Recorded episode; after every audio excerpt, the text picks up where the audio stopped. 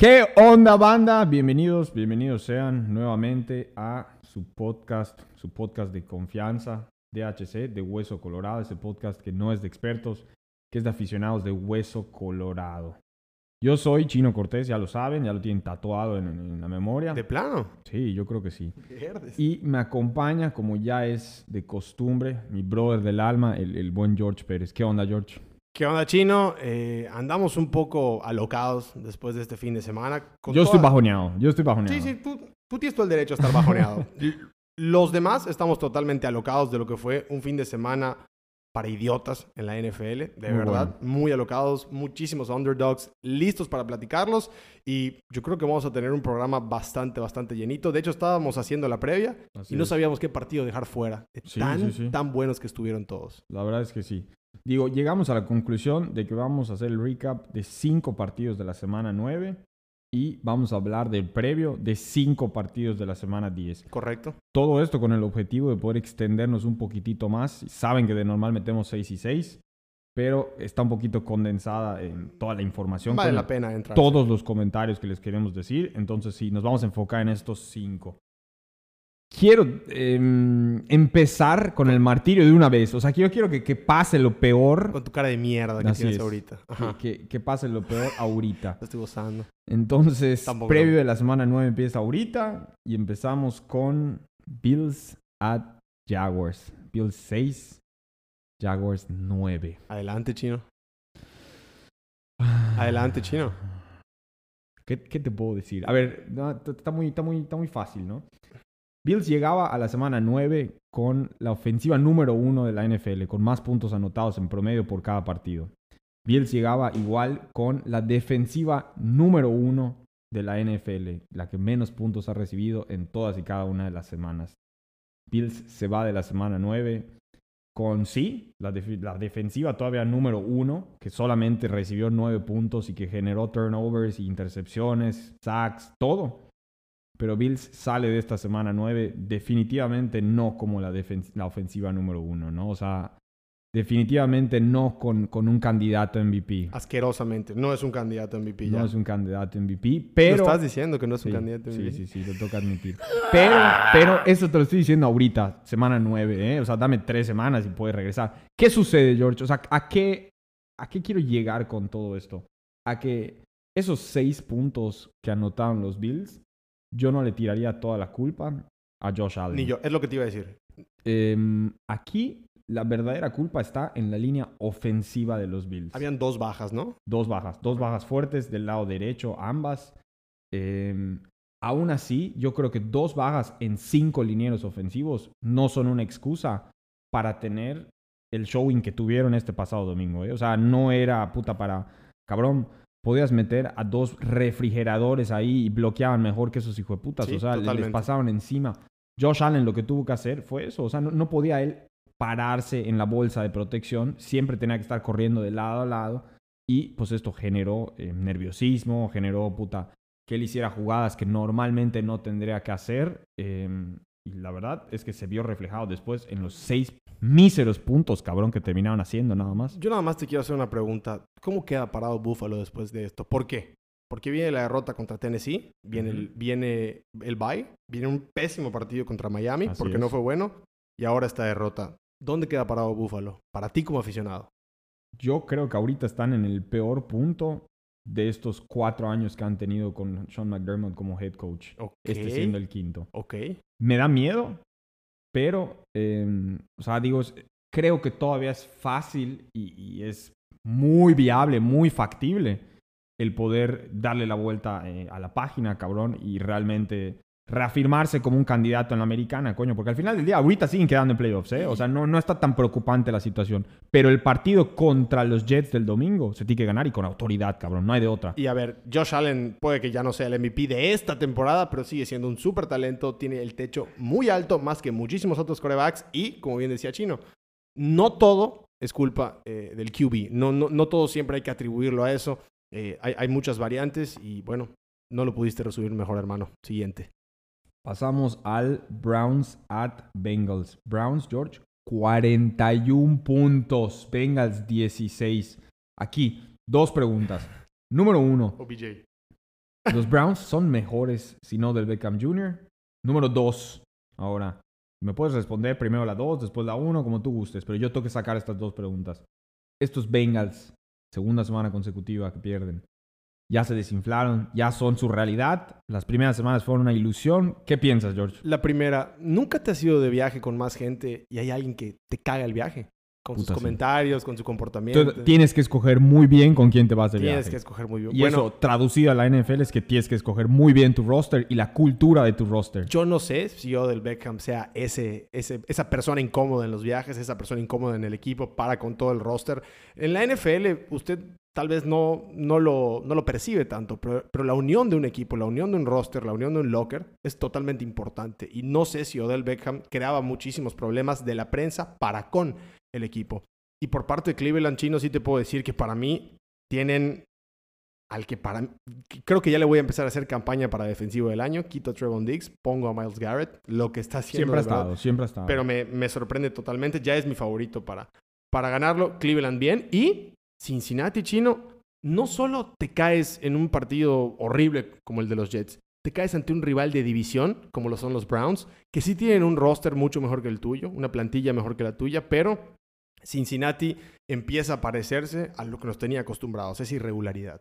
Sí, sí, sí, sí. Es un equipo joven, George, que todavía tiene mucho camino por delante y que realmente pues está por verse, ¿no?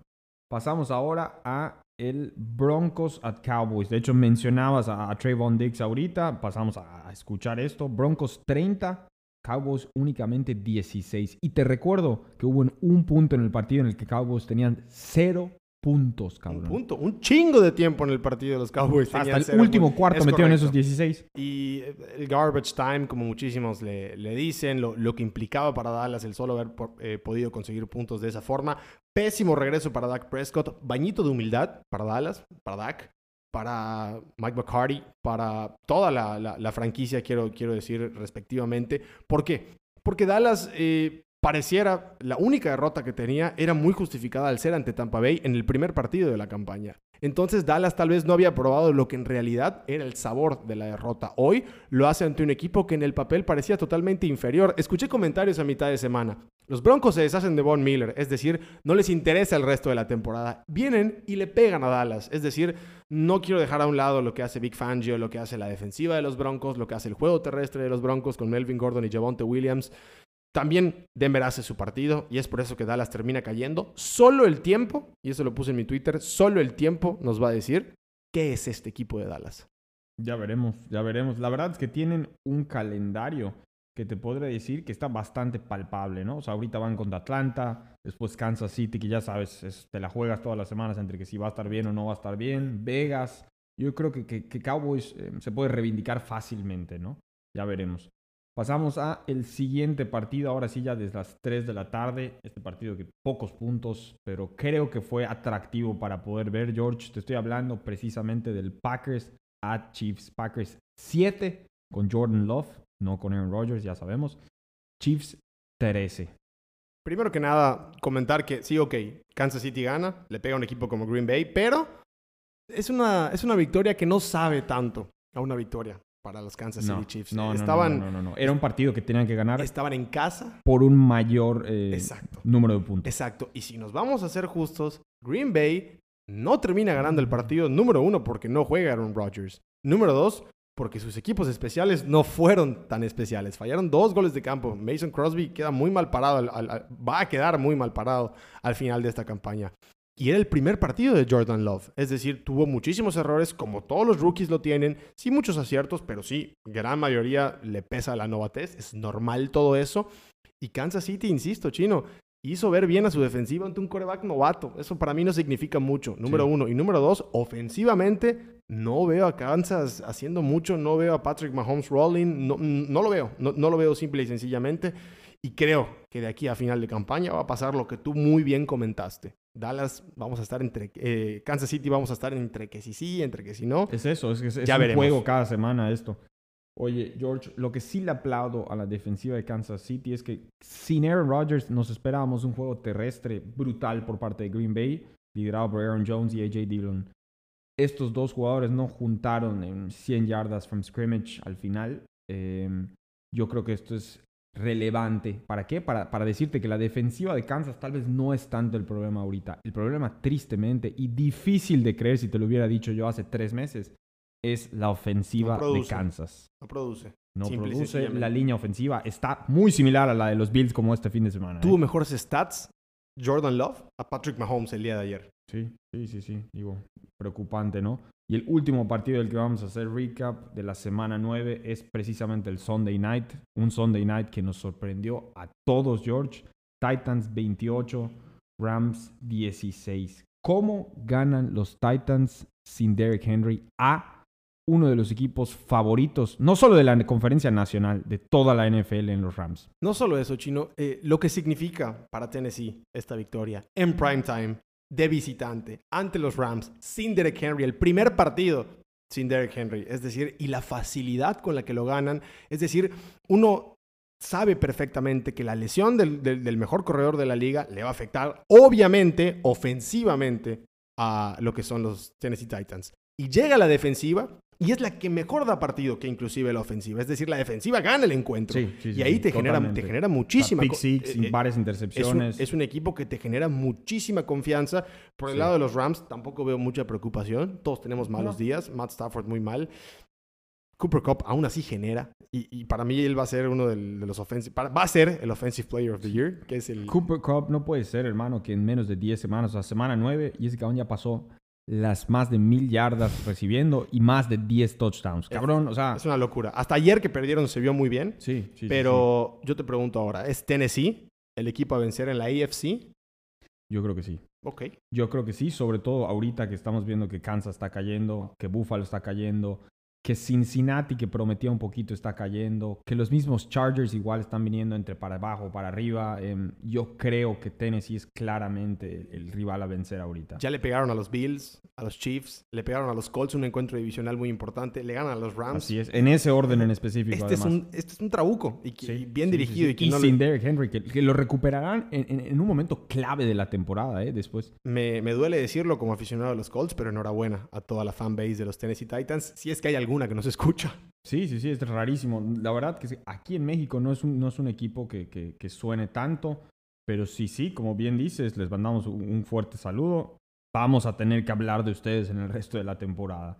Pasamos ahora sí al previo de la semana 10. Abrimos con un Thursday Night Football que eh, ya veremos. O sea, digo, como siempre, no es la mejor cartelera la del jueves, pero buen partido para ver, como siempre. Ravens visitando a los Dolphins, George. Ravens es favorito por menos 7.5. El over-under está en 46. Yo creo, George, que esta debe ser una victoria eh, de trámite para los Ravens y que deben de ganar por un margen mayor a los 10 puntos. De trámite, nunca para los Ravens, porque los Ravens de repente se terminan complican complicando solos. el partido, pero vimos como este fin de semana Lamar Jackson siempre sale eh, a flote. Mira, yo no iría por la línea, iría a Baltimore a ganar, simple y sencillamente, sea como sea, quien vaya como coreback para Miami, me parece que nunca asegura una línea, sea Tua, sea Jacoby Brissett. Obviamente Miami va a ser quien termine perdiendo este partido, simple y sencillamente no sé cómo ni cuándo, me quedo con Baltimore a ganar. Me parece, me parece mucho. La verdad es que no es un partido en el que yo quiera detallar tanto.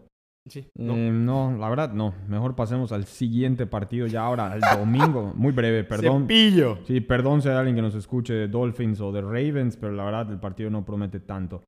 Un partido, George, al que quiero pasar del domingo a las 12 del mediodía, que es un duelo de la americana, de la conferencia americana, que promete, promete bastante, ¿no? Que es el Cleveland Browns visitando a los New England Patriots antes de empezar con el previo del partido. ¿Viste eh, la asquerosidad que le hizo Mac Jones a Brian Burns? Mm, ya se justificó, ya dijo que nunca tuvo intenciones de lastimar. Nacho, ¿cómo no vas a tener intenciones si le doblaste el tobillo y lo estás tirando? O sea, digo, es, es- se vio grotesco, se vio la intención de lesionar, se vio muy mal, se vio muy ardido ese No, campo, porque acaba- además no. acababa de tirar una A intercepción. ver, no, no quiero que después de un partidazo como el que tuvo Mac Jones, lo primero que vengas a decir ¿Partidazo no? es que tuvo un gesto anti... Como no, para mí, No, no, no. para partid- No mí- tuvo, un, o sea, no tuvo números tipo individuales como para decir para mí Mac Jones es el Offensive Rookie of the Year. No tengo No, tiene que duda. ser Jamar Chase. Ah, bueno, Fijo Jamar me la, Chase. me la pones difícil. Mac Jones va a ganar algún día un Super Bowl con los Pats. Me la juego. Así, así de plano te lo digo.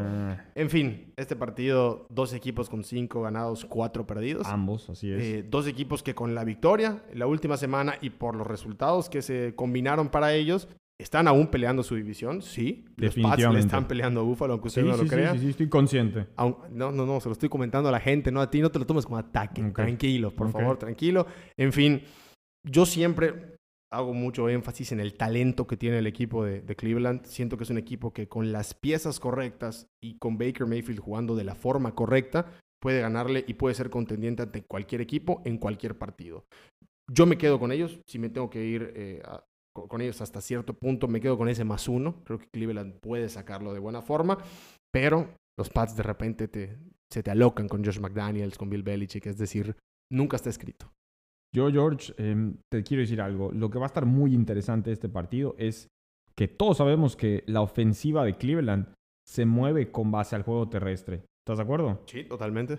Bueno, la defensiva de Patriots sabemos que es muy buena ante el acarreo, ante el juego aéreo. Entonces, quiero ver a Baker Mayfield, que lo vimos también la semana pasada, anotando más de 41 puntos en, eh, en- en total en todo el partido, ante esta defensiva que creo yo que ya les muestra pues, una prueba verdadera y que ya no va a poder recaer todo en, en Nick Chubb, ¿no? O sea, vamos a tener que ver que mueva de cierta forma el juego aéreo.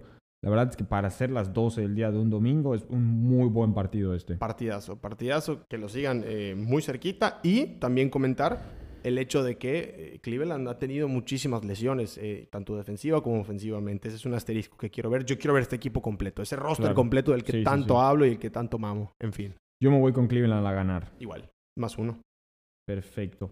Pasamos entonces, George, a las 3 de la tarde. Y ahora sí, ya vamos a hablar de el Seahawks at Packers. Partidazo de la conferencia nacional, teniendo en cuenta que es el partido del que regresa de lesión ahorita sí Russell Wilson. Uno de mis jugadores favoritos de la NFL, de verdad, Russell Wilson.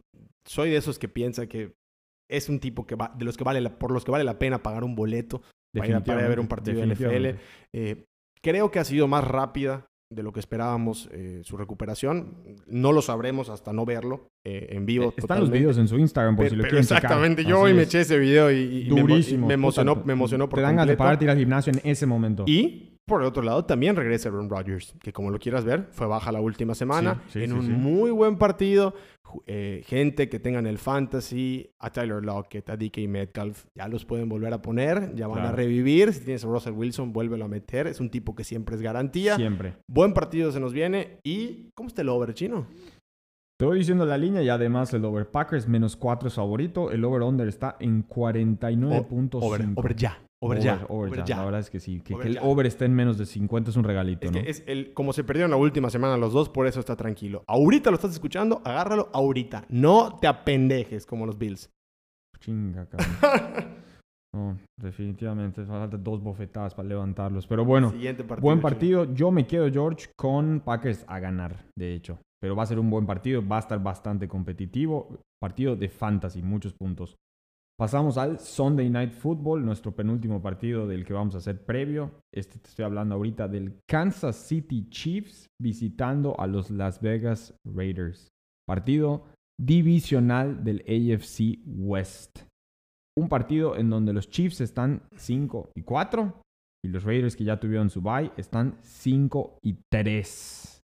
George, ¿quién va a ganar este partido? Mira, los Raiders perdieron contra los Giants este pasado fin de semana. De Desastroso. una manera. Exactamente. Desastroso. Derek Horrible. Terrible. de pena. Se han visto muy afectados por lo que pasa fuera del campo y por lo que pasa dentro. Damon Arnett, inclusive ya Henry otra vez en problema. Henry Rocks, el caso de John Gruden. Es decir, Sí, sí, sí. es un equipo muy desconcentrado. Creo que por eso le da la ligera ventaja a Kansas. No sé cómo esté la línea, ahorita me lo vas a confirmar. Pero em, los Raiders, si algo tienen es que le han complicado equipos grandes. De locales, Las Vegas ha resultado bien. Ha resultado una muy buena localidad para el equipo. Y es divisional. Va a ser un partido peleado hasta el último momento. Usted no tenga la duda. Ya, ni siquiera sé. Si usted apuesta, ya no sabe ni qué chingados hacer en la NFL después de la semana 9. Pero usted sabe perfectamente que a los Chiefs no se les mete hoy en día. No, No, no, se les no. apuesta dinero hoy en día. Entonces yo tengo nada. mis reservas para este partido. Lo veo, me tomo una cerveza artesanal, un buen asado y hasta ahí. Yo, George, lo que te quiero decir es que si alguien le complicó la vida a los Chiefs el año pasado, en el que jugaron ellos tan bien, fueron los Raiders. De Sí, hecho, cierto. le sacaron uno de los dos partidos que juegan por ser rivales divisionales. Eh, Toda la razón. Por lo tanto, yo creo que va a ser un partido atractivo, más teniendo en cuenta que los Chiefs no son los Chiefs al parecer esta temporada. A mí me gustaría que los Raiders sacaran ventaja, que quedaran ahorita así 6 y 3 y que Chiefs pasaran a estar 500, 5 y 5. La línea está, le favorece ligeramente a Kansas, menos 2.5. El over-under está en 52.5. Yo, personalmente, Raiders a ganar y no me perdería este Sunday night. Ah, cabrón, no me lo perdería, pero tampoco apostaría un solo centavo en este partido. Estoy seguro nada. de que cualquiera de los dos que tú metas va a pagar bien. ¿eh? O sea, sí te debe pagar, no sé si el doble, pero debe pagar bastante bien. Cheva y asado. Listo. Sí, sí, sí, me parece perfecto. Último partido, y antes de que nos despidamos, obviamente tenemos que tocar el Monday Night Football, que en este caso son los Los Angeles Rams visitando a los San Francisco 49ers. Un partido que en papel, antes de que iniciara la temporada, era bueno, cabrón. No era un mal Monday Night. Hoy por hoy que los Rams llegan 7 y 2, pudieron haber llegado 8 y 1, pero perdieron contra los Titans llegan ante unos 49ers que están simple y llanamente 3 y 5. Y yo creo que no le dan miedo a nadie, ¿no? Sí, y además que se vieron muy mal. Perdieron ante los Cardinals sin DeAndre Hopkins, sin JJ Watt, Sin Kyler Murray. Es Sí. decir, sin AJ Green, inclusive. Sí, no tenían a nadie los Cardinals y les pusieron una total paliza. Los Rams no tienen un mejor partido para rebotar después de una dolorosa derrota en Sunday Night. ¿Por qué no? Otra vez en prime time. Vas a San Francisco y le pegas a un rival divisional y te y quedas muy bien parado. Me quedo con la línea. eh, los Rams por menos 4. Me parece totalmente factible. Partido para renacer de Cooper Cup of Coffee. Partido para renacer de Stafford. Partido para renacer de Daryl Henderson. No se preocupe usted por estos Rams. Yo a los que necesito ver mejor, de hecho, es a la defensiva de Rams. Yo Ramsey ayer bien. Yo siento que Aaron Donald todavía no ha dado ese eh, plus, ese, ese, ese paso, ese X factor que normalmente tiene durante todas las temporadas. Siento que sobre todo le están llamando, o sea, lo están pues, tirando pañuelos demasiado. eh, parece que no puede ni tocar a los linieros ofensivos. Y a mí me encantaría ver el debut ya de Von Miller, que sabemos que no jugó ayer Para eso domingo. ves este Sí, Monday Night. Sí, sí, Y me gustaría ves- verlo. Y lo ves con los Manning de fondo, definitivamente. Hay una maldición, por cierto, ahí. Descansan Chicago, Cincinnati, Houston y los New York Giants. Ya para cerrar el programa, te vuelvo a hacer la pregunta que te hago cada maldito programa. ¿Quién es el MVP de esta liga, de esta temporada totalmente sorpresiva? Porque así ha sido, Sí, sorpresiva. no, clear cut, ahorita, eh, antes de la semana 10, te diría que ya no hay. Para ¿Qué? mí no hay. Eh, Tiene que haber. Y porque si no, creo que te pudo haber dicho Stafford y Stafford jugó mal este domingo. Dak, yo decía Dak y ve que mal Dak, jugó. Exactamente, o sea, han habido eh, altos y bajos, como en cualquier temporada de la NFL, ¿no? O sea, yo creo que una, eh, una respuesta un poco más madura tiene que venir mínimo en la, en la semana 15, 16. Y yo, al paso que vamos, si, si- si todo sigue así inconstante como lo estamos viendo, la liga tiene dos opciones. Primero, le das el voto a Kyler Murray y se lo das, tiene el mejor récord, el mejor equipo, ofensiva de locos, y se lo terminas dando. O te vas a la segura y dices, Tom Brady. ¿Por qué Igual, no? Igual. ¿Por qué no? Igual, la verdad es que no es, no es una mala, no es una mala. Yo la- lo que te iba a decir es que si Miles Garrett y los Cleveland Browns terminan ganando su división, terminan teniendo un mu- muy buenos showings de aquí a enero, a mí me encantaría ver un MVP por primera vez defensivo, ¿no? Es una locura, es una locura Pero que dudo que pase, pero tendría sentido porque, porque no tienes un clear cut favorite eh, a la ofensiva, ¿no? No tienes a alguien que lleve nueve semanas jugando a tope. Entonces, por eso siento que se podría dar, sobre todo igual con la lesión de, de Derrick Henry. En fin, eh, vienen tiempos lindos en la NFL. Está siendo una temporada hermosa. No sé si después de no ver gente en los estadios, ya ahora que haya todo eso ilusiona. Pero en fin, chino, tremendo programa y nos reencontramos la siguiente semana. Nos vemos, banda.